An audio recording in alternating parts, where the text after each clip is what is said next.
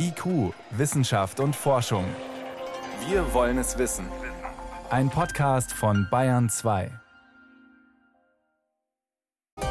Eigentlich hatten wir ja gedacht, Ebola ist vorbei. Das haben wir im Griff, dank der Impfung. Jetzt gibt es aber neue Fälle in Afrika. Wie gefährlich ist das jetzt wieder? Das ist gleich Thema bei uns. Außerdem geht es um die Frage, wie kann man eigentlich eine Sprache retten, für die es kein Wörterbuch gibt und keine Grammatik im Regal steht.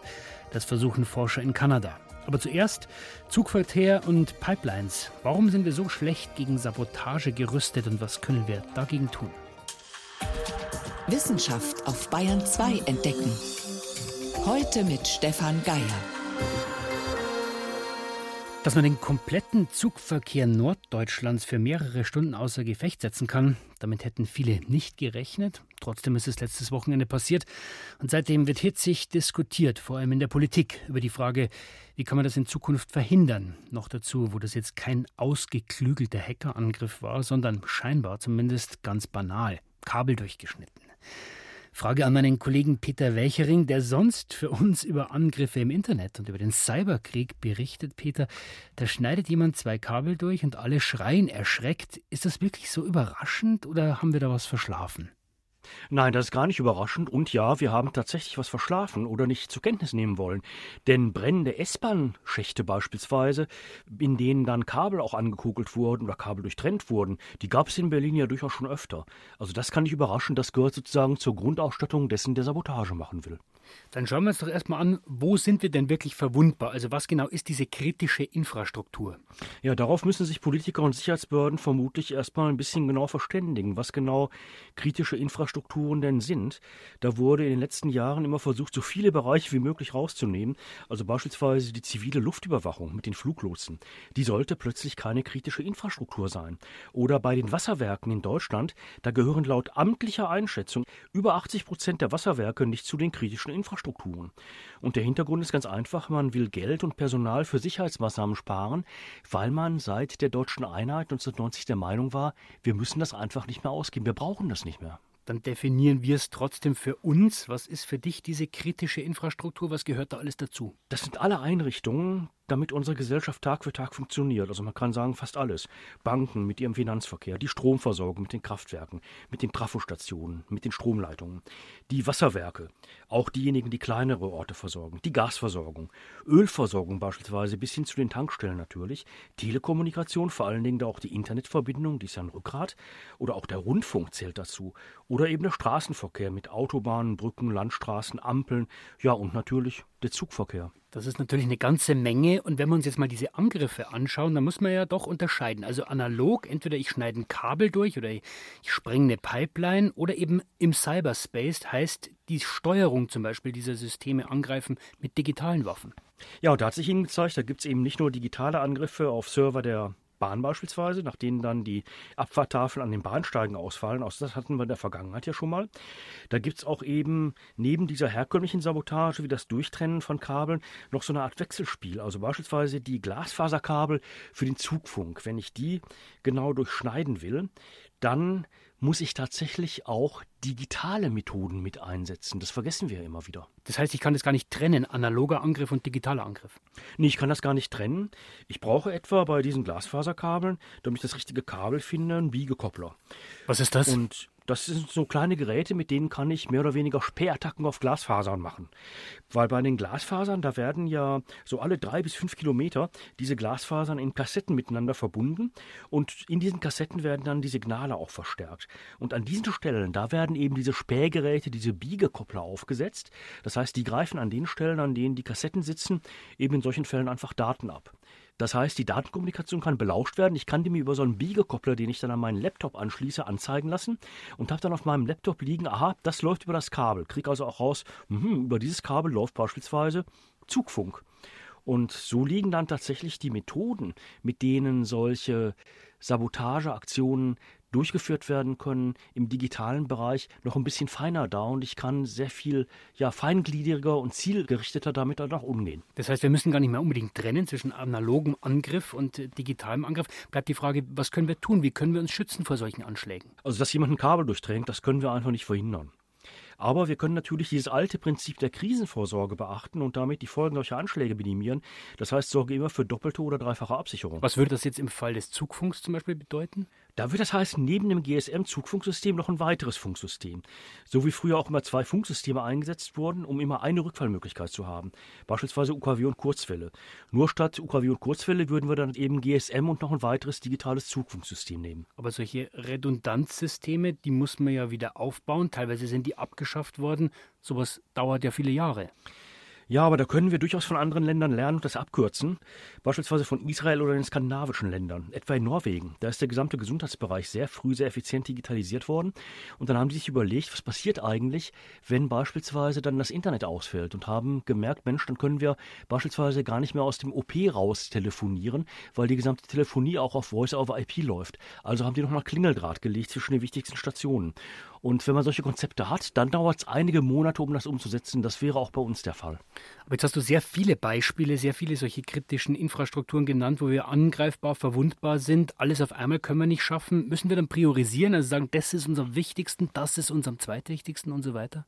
Ja, das müssen wir unbedingt tun. Wir müssen anschauen, bei welchen Bereichen ist es so wichtig, dass wir gar nicht drum herum kommen, sofort was machen zu müssen, etwa Stromversorgung.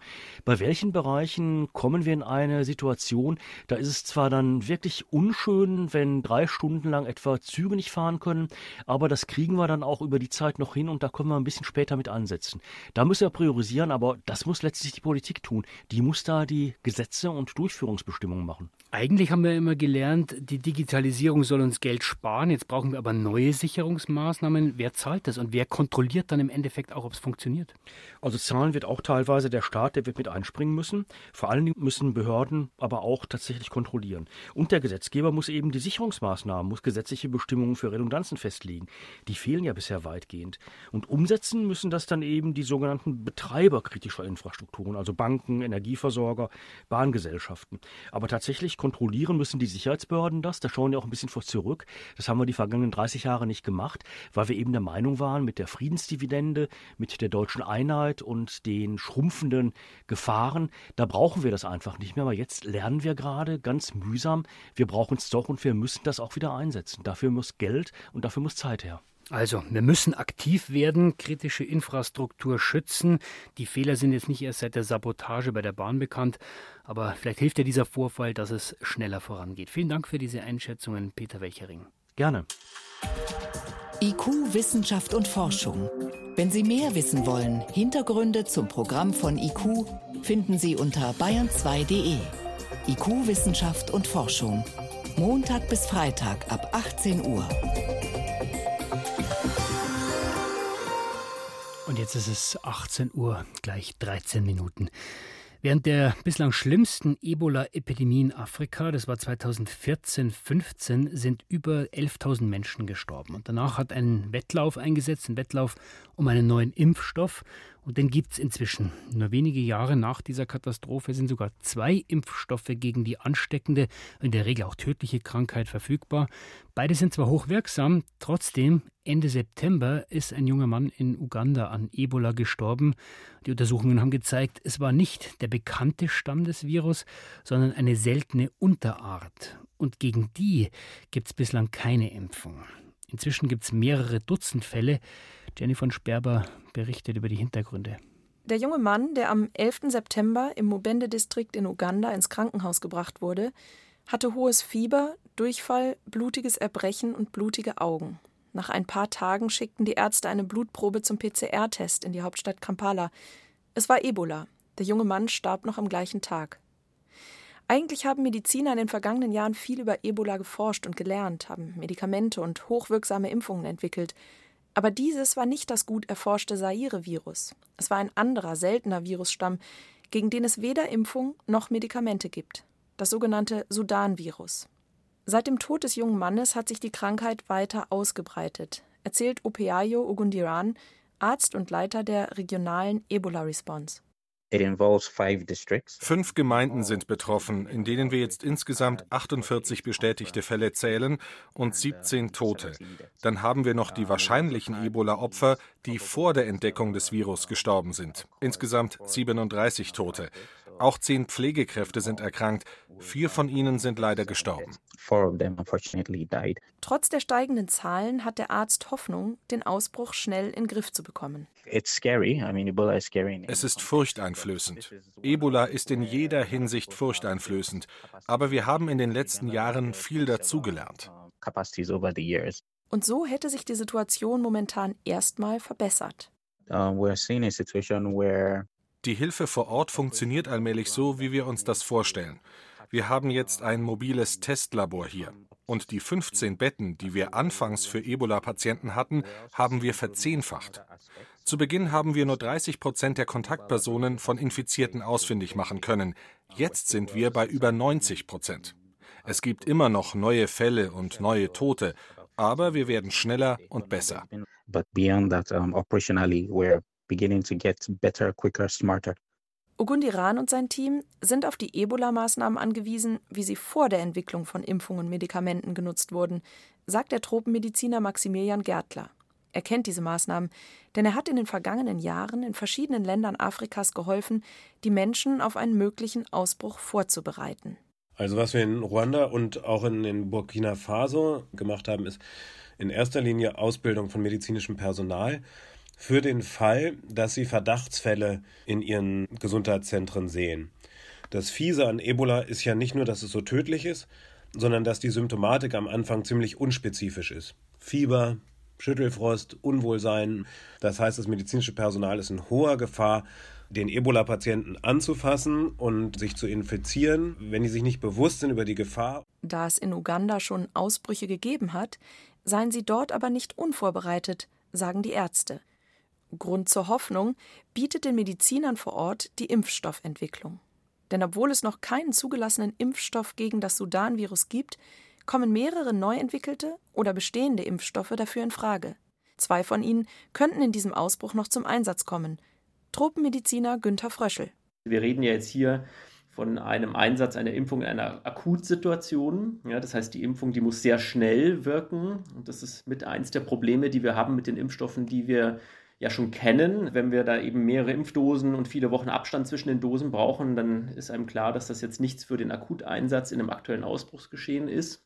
Denn jetzt geht es darum, gezielt die Pflegekräfte zu schützen und die Kontaktpersonen der Erkrankten, die das Virus weiterverbreiten können. Einer der vielversprechenden, neu entwickelten Impfstoffe wird nur in einer Dosis verabreicht und wurde auch schon als sicher eingestuft allerdings noch nicht auf seine Wirksamkeit bei einem Ausbruch getestet. Das große Problem bei Ebola-Impfstoffen ist ja immer, du kannst den klinisch nur ausprobieren, wenn du einen Ausbruch und Erkrankte hast. Genau das soll in den kommenden Wochen in Uganda passieren. Am wichtigsten aber sei es, so Fröschel, gut mit der Bevölkerung zu kommunizieren und viel zu erklären. Also auch der Einsatz eines Impfstoffes bringt überhaupt nichts, wenn die Bevölkerung nicht davon zu überzeugen ist. Und das haben wir auch in Deutschland gesehen, jetzt mit der Covid-Impfung. Wenn die Bevölkerung das nicht annimmt, dann ähm, können wir einen noch so tollen Impfstoff haben und die Maßnahme funktioniert eben nur in einer eingeschränkten Art und Weise. Im Mubende-Distrikt in Uganda sind die Experten deshalb schon in die Gemeinden gegangen, um zu informieren. Opeayo Ogundiran. Bisher haben wir viele der betroffenen Gemeinden in Diskussionen mit eingebunden, wie man Wissen über Ebola vermitteln kann, um Widerstände gegen medizinische Maßnahmen zu verringern. Wir haben Tausende von Flyern gedruckt. Ja, zu diesem Zeitpunkt ist es essentiell, Vertrauen zu schaffen, bis der Ausbruch eingedämmt ist. Jenny von Sperber über den Kampf gegen die neue Ebola-Variante in Uganda. Bayern 2. Wissenschaft schnell erzählt. Das macht heute Priska Straub. Priska, los geht's mit dem Jubel bei der NASA über ein Projekt, über das wir hier auch sehr ausführlich berichtet haben. Ja, da ist es zum ersten Mal gelungen, einen Asteroiden aus der Umlaufbahn zu schubsen. Hat die NASA mit ihrer Raumsonde DART geschafft vor zwei Wochen. Da hat man DART absichtlich kollidieren lassen mit dem Asteroiden Dimorphos mit einer Geschwindigkeit von fast 24.000 Stundenkilometern. Und jetzt gibt es erste Auswertung dieses Experiments? Genau. Dimorphos hat nämlich durch den Aufschlag tatsächlich seinen Kurs Kurs verändert und zwar viel entscheidender als zunächst erwartet. Er umkreist jetzt nämlich seinerseits einen größeren Asteroiden, das hat er auch vorher gemacht, aber das macht er jetzt in einem kleineren Radius und ist entsprechend schneller. Also Asteroidenschubsen ist gelungen und jetzt feiert sich die NASA als die Verteidigerin unseres Planeten? Absolut, wobei man natürlich sagen muss, dieser beschossene Asteroid, der ist für uns ungefährlich, er ist viel zu weit weg, aber man konnte jetzt immerhin mal simulieren, wie so eine Asteroidenabwehr prinzipiell funktionieren könnte, um eben auch mal die Erde vor heranrasenden Himmelskörpern zu schützen. Und deswegen gehen die Experimente auch weiter. 2024 startet eine neue Mission, diesmal der ESA, unter anderem um dann mal genau nachzuschauen, wie dieser Einschlagskrater aussieht. Ganz anderes Thema, da geht es um Höhlenforschung. Eine Höhle im Süden von Armenien wurde beforscht in 1700 Metern Höhe. Die Gegend ist schon bekannt für ihre frühchristlichen Grabstätten. Die Menschen haben aber schon in der Altsteinzeit dort gelebt. Und in den höhleren Höhlen wird auch schon seit längerem gegraben. Und was hat man da gefunden? Also früher vor allem Steinwerkzeuge und jetzt hat ein internationales Team die Höhlensedimente untersucht, also die tieferen Bodenschichten. Und da hatte man es besonders auf pflanzliche Überreste abgesehen. Was wollte man da erfahren? Ja, man wollte mal wissen, welche Pflanzen unsere Vorfahren dort eigentlich gesammelt und genutzt haben. Und das ist extrem aufwendig. Pflanzen sind ja nicht mehr einfach fossiliert da enthalten, sondern man musste Pflanzen-DNA sammeln, die Bruchstücke von Pflanzen-DNA bis zu 40.000 Jahre alt, die musste man zusammensetzen und man konnte dann über 40 Pflanzenarten tatsächlich identifizieren. Und weiß man auch, wozu unsere Vorfahren die dann gesammelt haben? Ja, die meisten waren natürlich Nahrungsmittel, aber es gab auch Pflanzen, die hat man möglicherweise als Mückenschutzmittel benutzt, die waren nicht essbar oder auch als Aromapflanze, also um die Höhle zu beduften unter anderem. Und es gab auch Pflanzen, aus denen wahrscheinlich Schnüre oder Garne gemacht wurden. Also insgesamt ist es ein spannender Einblick in den Alltag der Menschen aus der Altsteinzeit. Dann geht es um ein unscheinbares Insekt zum Schluss, die sogenannte Schwebfliege. Mhm. Die kann praktisch auf der Stelle fliegen, selbst bei starkem Wind, daher auch der Name. Manche sehen aus wie kleine Wespen oder Bienen, weil sie so einen gelb-schwarz gestreiften Hinterleib haben, sind aber völlig harmlos. Die Schwebfliegen sind die zweitwichtigsten Bestäuber bei uns nach den Bienen und okay. jetzt heißt es von der Weltnaturschutzorganisation IUCN, in Europa ist ein Drittel der knapp 1000 Schwebfliegenarten vom Aussterben bedroht. Sie stehen auf der roten Liste der bedrohten Arten. Mhm. Gibt es auch eine Idee, woran das liegen könnte?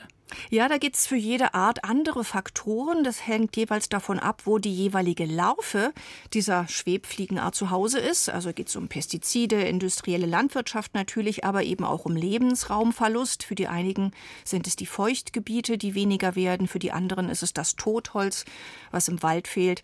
Und im Gegensatz zu den Bienen haben die Schwebfliegen natürlich die viel kleinere Lobby. Also brauchen wir eine Aktion Rettet die Schwebfliegen. Priska Straub, vielen Dank für die Kurzmeldungen. Priska, wir hören dich jetzt gleich nochmal. Du warst nämlich vor kurzem für uns in Kanada unterwegs bei den Mohawks. Ja, das ist eine ganz besondere indigene Bevölkerungsgruppe. Die leben hauptsächlich im Osten Kanadas am St. Lorenz-Strom.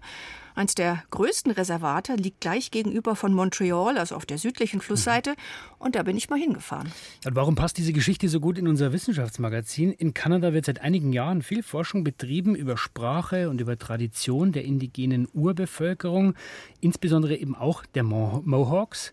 Und das Verhältnis, das war ja nicht immer so friedlich. Ureinwohner sind auch in Kanada lange Zeit unterdrückt worden. Das soll sich aber ändern. Und damit diese Kultur nicht untergeht, versuchen Forschende, die indigene Bevölkerung Bevölkerung zu unterstützen auf der Suche nach ihren eigenen Wurzeln.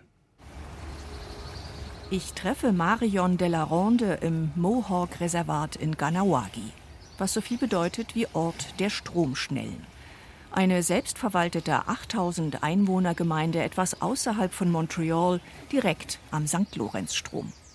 Die 50-Jährige arbeitet für das Language and Cultural Center, das Sprach- und Kulturzentrum des Reservats, und produziert Fernsehsendungen für Kinder auf Mohawk.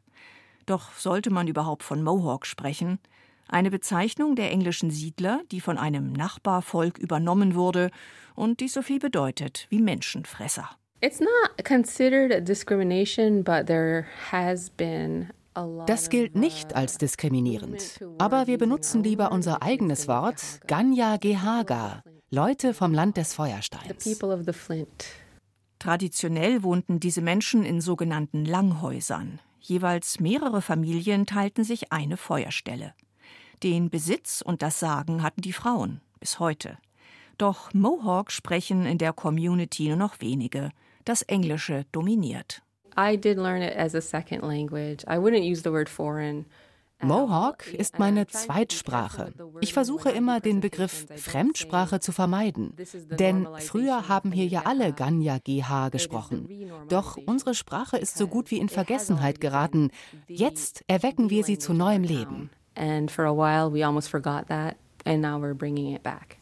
Marions Großmutter war die letzte in ihrer Familie, die regelmäßig Mohawk benutzt hat. Marions Eltern sprachen dann mit ihren Kindern nur noch Englisch. Eine ziemlich typische Entwicklung erklärt Michael Hoover, Sprachwissenschaftler an der McGill-Universität in Montreal. Im Auftrag der Verwaltung von Ganawagi hat er Sprachkenntnisse und Sprachgebrauch in der Community untersucht.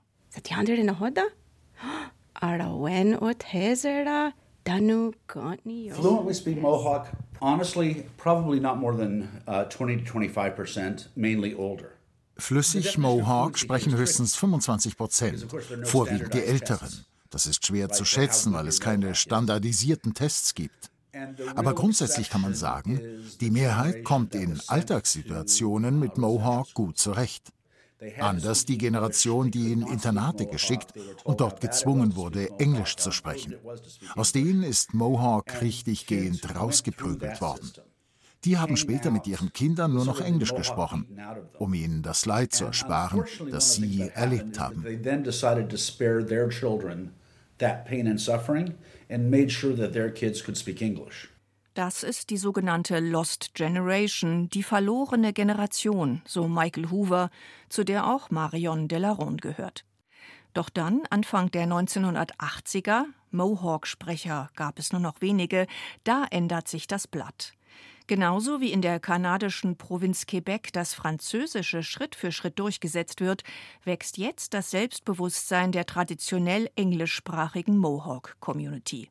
Ein sogenanntes Immersion Program wird in Schulen eingeführt. Immersion wie Eintauchen. Wie in einem Sprachbad sollen Kinder jetzt Mohawk lernen, als sei es ihre Muttersprache. I was brought up in English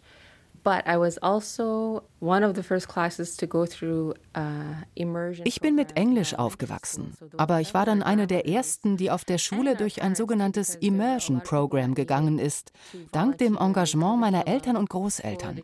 Dafür bin ich sehr dankbar. Das ist die Basis für alles, was wir bis heute erreicht haben. They created the whole base that we're standing on right now for our generation. And the assumption was the kids would come in, they might know some Mohawk, die Idee dahinter war einfach. Die Schulkinder kannten vielleicht ein paar Brocken Mohawk von ihren Großeltern. Aber im Klassenzimmer wurde dann einfach nur noch Mohawk gesprochen, von Anfang an. Hallo, komm rein, setz dich hin. Das waren Lehrer, die selber keine Muttersprachler waren. Es gab auch keine Schulbücher. Die mussten die Lehrerinnen und Lehrer dann einfach selber schreiben. There are no textbooks in Mohawk. So the teachers had to sit down and write them. Und inzwischen ist viel erreicht. Michael Hoover erhebt weiterhin regelmäßig Daten im Auftrag der Community. Wissenschaftlern wie ihm ist es letztlich mit zu verdanken, dass Mohawk ein Revival erlebt, kurz bevor die Sprache fast verschwunden wäre. Es gibt inzwischen nicht nur Schulen, sondern auch eine Radiostation und einen Fernsehsender. Was wäre ein nächster Schritt? Die Menschen könnten zweisprachig leben, so die Hoffnung. Michael Hoover spricht von Diglossie, einer besonderen Form der Zweisprachigkeit. This is called a diglossic situation, yeah? Diglossie bedeutet, es gibt zwei verschiedene Sprachen für zwei verschiedene Anwendungsbereiche. In der Kultur der Mohawk gibt es so viele Dinge, die eben nur auf Mohawk funktionieren. Clan-Meetings im Langhaus zum Beispiel. Oder einfach nur die Respektbezeichnung für die Großmütter. Immer also, wenn es um die eigene Kultur und Identität geht, dann spricht man Mohawk. Wenn eine solche Form der Zweisprachigkeit gelingt, dann ist eine Minderheitensprache gerettet. And when you have that kind of diglossic situation, you have phenomenal stability in language use. Also vielleicht eine Möglichkeit, die Tradition dann auch mitzuretten. Die Wissenschaftler dazu beitragen, dass Sprachen und Kulturen nicht untergehen. Priska Straub war für uns in Ostkanada unterwegs. Und damit war es das vom IQ-Team für heute. Am Mikrofon war Stefan Geier.